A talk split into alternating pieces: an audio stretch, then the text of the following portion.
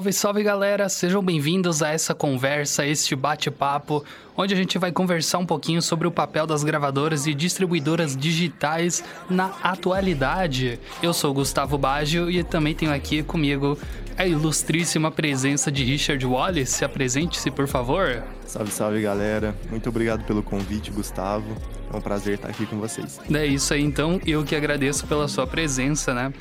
Richard, fale um pouquinho, primeiro, antes da gente entrar de fato no assunto, fale um pouquinho de você, né? Você é um artista, então você já manja um pouquinho mais do assunto do que eu.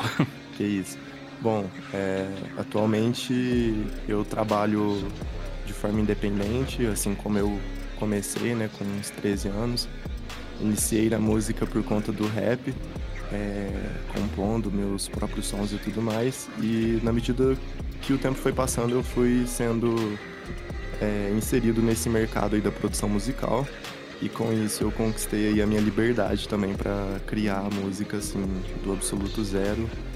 E graças a Deus aí tudo tem dado muito certo. A acessibilidade que a gente tem atualmente é muito boa, né? Muito favorável para artistas independentes. E é isso. Me manter independente, fazendo meu som e produzindo alguns artistas da cidade também, da região. E também alguns artistas de fora do Brasil, né? Que vez ou outra aparece por aí. É isso aí, aí que é bom. E pensa numa música boa. Por sinal, a gente tem uma junta, né? Só queria, só queria falar assim, né? Por, meio por cima, mas enfim. então, a gente vai falar hoje sobre as gravadoras e as distribuidoras digitais, né? As gravadoras seriam, ou também chamadas, né, de editoras discográficas, né? Uh, são empresas que fabricam, desenvolvem, distribuem e promovem músicas de artistas, né? Por exemplo, você é um artista independente, você faz o seu som, você não tem como como você não tem os contatos certos, você não tem onde como fazer isso chegar à grande massa, chegar às pessoas, para as pessoas ouvirem, consumirem e você ter aquele o teu cobre, né, ganhar teu dinheirinho em cima do teu trampo. Então aí entram as distribuidoras, por exemplo, que vão lá e distribuem a sua música, porque eles têm os contatos, eles têm os meios para fazer isso. E também tem as gravadoras, né, que por exemplo, você tem uma banda e você não tem simplesmente nenhum instrumento, você quer começar do zero, mas você tem pessoas que estão engajadas e querem fazer isso.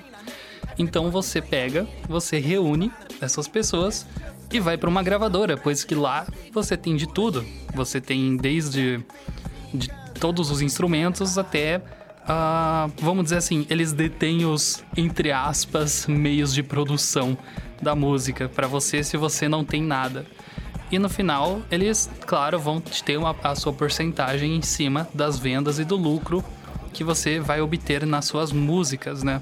E tem as labels também, né? Que às vezes nem ajuda a produzir o conteúdo, mas também detém os direitos da, da composição e ganha em cima dos royalties, né?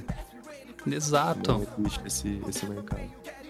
Exato. As, as distribuidoras digitais, elas me lembram muito o, uma época no YouTube onde tinham as networks, que para você gravar jogos, você tinha que tinha, você era obrigado a ter uma network, por exemplo, a Machinima, que é a mais famosa e todo mundo se lembra. Senão você, você basicamente seus vídeos eram derrubados. Então acaba me lembrando um pouco disso. Hoje em dia eu vou muito pela ideia do do it yourself, que é uma coisa que eu aprendi com o punk, que é, é faça você mesmo. Claro que não estou dizendo que são as gravadoras e distribuidoras digitais são totalmente inúteis mas elas têm muita e muita influência. Sempre tiveram ao longo da história, não só no som dos artistas, mas também na, na questão monetária, né? No quanto que ele ia ganhar, que geralmente é muito menos do que a, a gravadora ganha, né? Sim. É, cara, é, atualmente eu tô até fazendo uma transição, assim, de uma distribuidora para outra mas o que eu percebo é que mesmo a gente tendo, a gente assim, os artistas né, em questão, tendo essa acessibilidade para poder criar, compor, produzir o próprio som, a gente ainda fica muito desfalcado nessa parte dos contatos. E assim como você falou, é, quem, ter alguém para mediar isso, para poder fazer essa ponte, né, de entregar o seu produto final para as plataformas, para chegar no, no ouvido do consumidor final, é muito satisfatório. O problema é que muitas vezes artistas e até pessoas que não são artistas detestam ler contrato, essas coisas, então a gente acaba ficando meio é, supérfluo né, nessa, nesse combinado, nesse acordo entre artista e distribuidora. E eu vejo que aí é onde os caras tiram muita vantagem em cima dos artistas independentes, né? Porque geralmente a gente não lê as coisas que tá assinando, só quer o som no Spotify logo, por exemplo, né? Coisa do tipo. E nisso a gente fica realmente assim, desfalcado, né? De, de informação e de proteção, assim, com a nossa arte. Mas, cara, é, eu realmente não sei como seria se não existissem as distribuidoras também, assim, por um outro lado, né? Para não pintar assim, a distribuidora como algo maléfico. É, claro. Eu também não sei o que, que dá pra gente fazer se não tivesse as distribuidoras, porque, assim, claro que dá pra gente tentar entrar em contato direto com as plataformas, dá. Mas eu não sei se isso, em termos monetários, seria é, viável para artistas independentes, né? Porque não é todo artista que vai ter aí condição de se bancar em todos os níveis da indústria, né? De contratar advogados para fazer os contratos e tudo mais. Às vezes, não sei se é necessário ou não fazer alguma viagem presencial para alguma alguma sede, coisas do tipo. Sei lá, eu tô falando coisas assim que eu realmente não sei como seria, né? Então, eu vejo como um facilitador, né, a distribuidora, mas ao mesmo tempo eu vejo que é assim, uma coisa que você é como pisar em casca de ovo, entendeu? Tipo, você tem que tomar muito cuidado para você não perder é, a autonomia que você tem da sua arte, né? E por isso é importante o artista estar tá por dentro de registro, de fonograma, de ISRC, UPC, é, enfim, são muitas coisas que a gente tem que registrar hoje em dia. Claro, imagino. E também as gravadoras, pelo menos antigamente, tinham. Não que hoje em dia não tenham, pois o gosto do brasileiro né, influencia muito em, no que vai ser mainstream. Por exemplo, você via muito nos anos 2000 bandas de pop rock na TV, em programas abertos, em programas livres, coisas do gênero assim. E você não vê mais. Você não vê mais porque o gosto do brasileiro mudou e também existem grandes acordos entre negócios, entre gravadoras e a grande mídia. Então, como o interesse mudou, eles não achavam mais viável, isso saiu e o que entrou é o que vemos hoje em dia. E também as gravadoras, elas tinham um poder enorme na questão de, de moldar o som né, do artista. Um exemplo bom disso que eu que eu conheço é o Charlie Brown, Charlie Brown Jr., porque eles cantavam em inglês no começo e eram umas músicas pesadas, assim, e, e virou que virou, sabe? Não que seja ruim, não tô. Não é minha opinião, não estou falando nada, só estou dizendo. Um fato que aconteceu, né? Exato, exato. Tem a banda Surto, também o mesmo caso, depois virou um som totalmente, vamos dizer assim, family friendly. e uhum. também também temos os exemplos clássicos. Se a gente voltar no passado, eu acho que o mais clássico, né? O, o que traiu o metal, Metallica, que vinha de uma sequência de quatro ótimos álbuns: o Kill Em All, Ride the Lightning, aí depois Master of Puppets, depois uh, And Justice for All. E então a gente chega no famigerado Black Album, que seria o álbum onde a banda se vendeu. Tanto que eles gravaram com uma gravadora de fato que não era do, do gênero do metal, não, não vinha, não produzia músicas pesadas e teve influência, teve a mão direta e também foi o gosto deles. E funcionou, né? A banda virou milionária graças àquele álbum. É isso aí, estamos aqui então com Richard Wallace, conversando então sobre as gravadoras e as distribuidoras digitais. Vamos dar então um intervalinho aqui. Já já estamos de volta com muito mais para você ouvinte. Alô cidadão, aqui é Paulo Branco, narrador da Rádio CBN Diário Florianópolis. Quer ficar bem informado dos assuntos da universidade? Liga a web rádio do curso de jornalismo da UFSC www.radio.ufsc.br.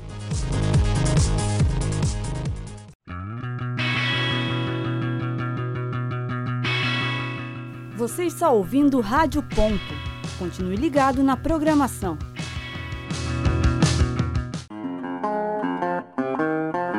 Continue ligado na programação da Rádio Ponto Um, dois, um, dois. Rádio ponto UFSC. É rádio e ponto. É isso aí, então, estamos de volta. Eu estou aqui com o artista Richard Wallace e estamos então tendo um papinho sobre as gravadoras e as distribuidoras digitais. É, eu acho que isso até é uma coisa que eu estava estudando hoje mais cedo. Eu acho que o artista ele tem que ter autonomia também da arte para poder não deixar de fazer algo que gosta, mas ao mesmo tempo não sucumbir às mudanças do mercado. E eu acho que a gente tem que ter essa essa liberdade, né, de conseguir mudar o que que a gente faz e tudo mais. Mas é, muitas vezes os fãs acabam ficando assim meio de lado, né, deixados de, se sentindo deixados de lado quando o artista muda muito a estética que ele carregava no início, né, e tudo mais. Tanto a estética visual quanto a sonora. É, mas o que eu vejo, assim, para artistas independentes, no caso, né, porque eu acho que é um jogo completamente diferente o artista que faz sua música dentro do quarto e o artista que faz sua música, sei lá, numa grande gravadora ou numa, sabe, numa label assim que tem potencial de influenciar o, e modelar a arte final, né, desse artista. Com Acho certeza. que são dois, dois cenários completamente diferentes. E assim, pro artista independente, né, vamos falar assim, o de home studio, o de captar dentro do quarto mesmo com um microfoninho e um PCzinho ali, já era. Eu acho que eh, esses tipos de artista tem que buscar ser muito autêntico e tem que buscar trazer uma verdade e agregar pro cenário da música em si. O que eu quero dizer com isso é o seguinte: é, a gente comete muita confusão, assim, a gente, eu falo, alguns artistas independentes, né? De querer fazer algo que vende no mercado atual, né? No cenário atual, para poder, né? Lucrar ali em cima do, do nosso trabalho. Mas eu acho que esse não é muito o caminho, né? Pro artista, principalmente porque, assim, as gravadoras que estão distribuindo esse conteúdo do artista que já tá lá no topo e tudo mais, eles sabem muito bem o que estão fazendo e eles têm contato para impulsionar esse tipo de conteúdo, né? Então, muitas vezes a gente vê uma música assim que não é lá grande coisa, não é uma coisa que deixa a gente boca aberta assim de nossa, que composição maravilhosa e tudo mais, mas a música faz muito sucesso. E eu, na minha visão, eu acho que isso é graças aos contatos que eles têm, né? A, a, o poder que eles têm de manipular ali, às vezes, o algoritmo, de fazer a música tocar diversas vezes. E isso, neurocientificamente falando, afeta como o público vê a música, né? Porque quando o, o público é submetido a ouvir a música mais de sete vezes, eu acho, dentro de uma semana, uma coisa assim, ele gradualmente começa a gostar da música. Então, assim, Claro que isso não é 100% dos casos, né? Mas é um estudo aí que tem. Então, tipo assim, eu acho que o artista ele já tá desfalcado nisso, né? Nesse lance do contato. E mesmo tendo a distribuidora, ele não consegue jogar no mesmo nível de um cara que tem esse background aí, né? Que tem essa galera apoiando e jogando a música pra cima. Então, acho que o caminho é fazer algo mais estreito, né? Fazer algo mais autêntico, mais diferente ali do que tá explodindo no mercado atualmente. E eu tô falando isso porque você falou do lance do pop punk, tá ligado? Que hoje em dia não, não aparece mais na TV e tudo mais. E, cara, eu não acho que quem faz e quem gosta desse estilo deveria parar de fazer só porque não tá tocando na TV, sabe? Tipo, esse é o meu ponto de vista. Eu acho que agora, mais do que nunca, o artista tem a liberdade de conseguir fazer sucesso naquilo que ele gosta, mesmo que as grandes mídias não estejam voltadas assim os holofotes para aquele estilo. É, só é incrivelmente desgastante e difícil pelo fato de que, consequentemente, né, tem muito artista fazendo música atualmente. Então, assim, a acessibilidade ao, aos equipamentos, às distribuidoras, ao lançamento de arte independente, em geral, vamos falar assim, ela é uma faca de dois gumes, né? Porque ao mesmo tempo que ela ajuda muita gente, ela atrapalha esse, mesmo pessoal, porque é uma competição muito maior do que era antigamente, né? Quando as coisas eram mais como que eu posso dizer, direcionadas, né, para determinados grupos, determinadas bandas, determinados artistas. Enfim, é isso que eu acho. Falei demais. Não, imagina. E eu super concordo. E também hoje a gente tem a tecnologia, né? Que como a gente não depende necessariamente das gravadoras. Claro, tem as, as distribuidoras, você pode fazer um, um contrato, assim, claro, lê o contrato, muito importante, leia o contrato, faça um contrato básico, não precisa ser nada demais, algo que eles não suguem o pouco que você, tipo, os pouco cobre que você já vai ganhar em cima disso, sabe? Exatamente. Para você poder pelo menos ter sua música divulgada, o seu trampo divulgado, porque não é algo fácil, né? Só de se fazer exatamente assim, sozinho. Mas com a tecnologia de hoje, a gente consegue fazer, eu diria, qualquer estilo musical e trabalhar assim na divulgação. Porque é só comparar com uns anos atrás, quando a gente nem imaginava que essas coisas eram possíveis. Hoje, por mais que tenha muita muita concorrência, eu acho que é bem possível, sabe? Independente do, do gênero musical. Sim, cara. Eu acho que é, é isso mesmo que você falou. É, é, esse lance de tipo, agora a gente tem a possibilidade, a gente tem como fazer né, as coisas dar certo de forma independente. É, por mais que isso se torne muito mais competitivo e muito mais desgastante, quem quer de verdade, né, não vai conseguir deixar isso de lado, vai ter que persistir até dar certo. E eu acho que, cara, o cenário atual é perfeito para qualquer estilo musical, assim, a pessoa, claro, né, tem que ter um pouco de fundamento, tem que ter aquele lance ali da, da neurociência mesmo, né? O, o, cérebro da pessoa tem que assimilar um pouco o seu som. É, não vai fazer algo totalmente experimental, assim, que ao ponto de que se torne algo irreconhecível e a pessoa não consegue se enxergar na sua arte, né? Mas isso até é um lance, assim, meio uma estratégia de marketing até. Mas eu acho que, independente do estilo, independente do gênero, é, o momento atual, e eu espero que daqui para frente continue sendo assim, é perfeito para qualquer estilo, sabe? Tipo, a gente não tem tanta limitação em termos de, nossa, eu tenho que mudar o que eu faço, eu tenho que fazer mais próximo do que tá tocando na rádio. Não, cara, hoje a gente tem várias formas de consumir conteúdo, né? De consumir música, videoclipe e tudo mais. Isso é muito bom, cara, é muito bom mesmo. É isso então. Uh, agradeço a você que nos ouviu até agora. Richard, alguma consideração final? Bom, eu gostaria de agradecer novamente a oportunidade de estar aqui e ter como expressar né, esse lado aqui do artista independente. Gostaria de agradecer novamente você, Gustavo, por toda a ajuda que você já me deu né, na, na minha carreira. E gostaria de dizer para qualquer artista independente que esteja ouvindo isso, é, não desista, estude bastante todas as facetas do mercado, né, da música, porque hoje mais do que nunca é possível viver de música, por mais que seja mais competitivo. E é isso. Nunca desista, persista e é isso. Vai dar tudo certo. Este podcast foi produzido como trabalho final para a disciplina de Laboratório de Áudio e Radiojornalismo da turma A de 2022.2 do curso de jornalismo na Universidade Federal de Santa Catarina. Roteiro, edição e locução por Gustavo Baggio. Participação de Richard Wallace. Monitoria de Jéssica Schmidt. E orientação técnica de Roque Bezerra e orientação geral do professor Áureo Moraes. Rádio.UFSC é rádio, é jornalismo e ponto.